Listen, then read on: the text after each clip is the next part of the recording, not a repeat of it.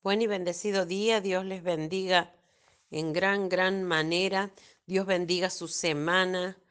Dios lo rodee de paz y de su amor perfecto en el nombre de Jesús.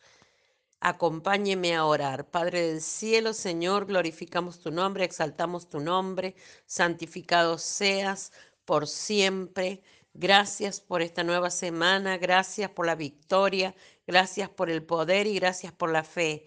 En el nombre glorioso de Jesús. Amén.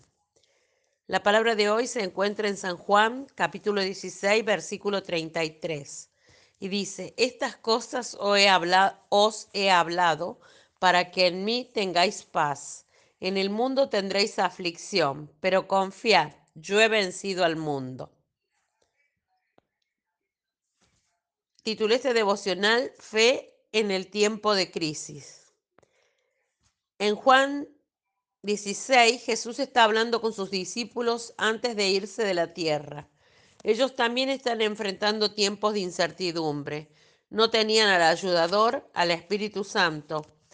No moraba todavía en ellos, aquí en la tierra. Su maestro y mentor se está yendo, despidiéndose de ellos. Tendrían que hacer las cosas solos, lo vieron a él ser perseguido, golpeado y crucificado, y ahora ellos deberían continuar con su misión. Están probablemente más que un poco asustados, nerviosos y ansiosos. No solamente tenían grandes misiones que llevar a cabo, sino que tenían la posibilidad de ser muertos en el proceso, porque ellos también eran perseguidos para ser exterminados. Jesús, como vimos en el segmento de la palabra de hoy, los alienta y los empodera. Luego Él dice estas palabras en el verso 33.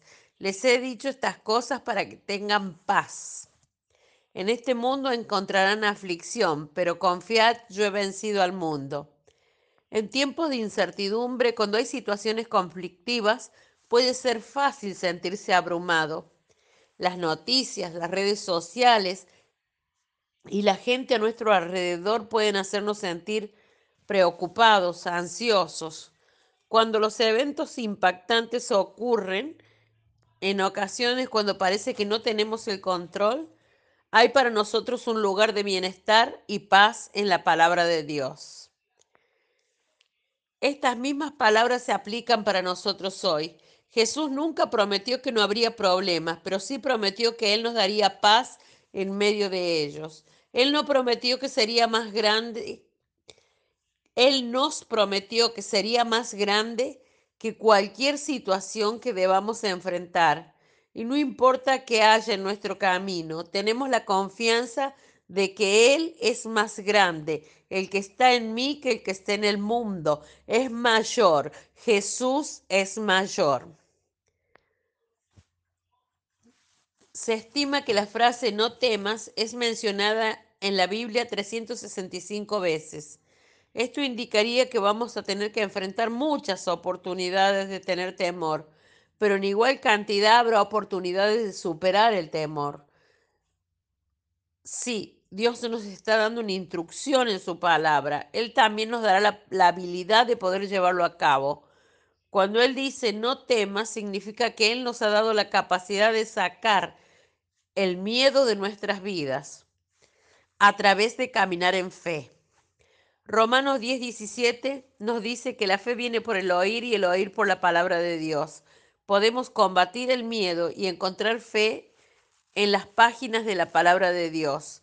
Encuentra pasajes que traten el miedo en la palabra y créela. Cree, léelas en voz alta para ti mismo y hoy mismo verás el miedo desaparecer.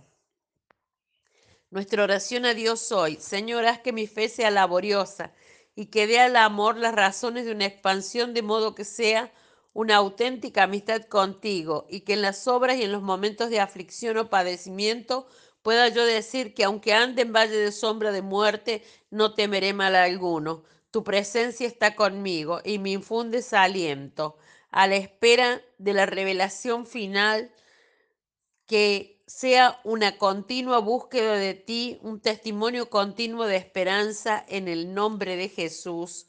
Amén.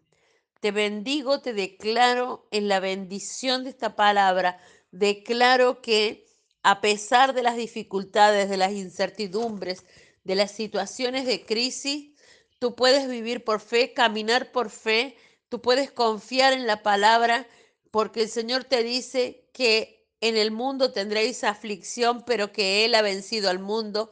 Él te rodea de paz, Él te rodea de su amor, en el nombre glorioso de Jesús.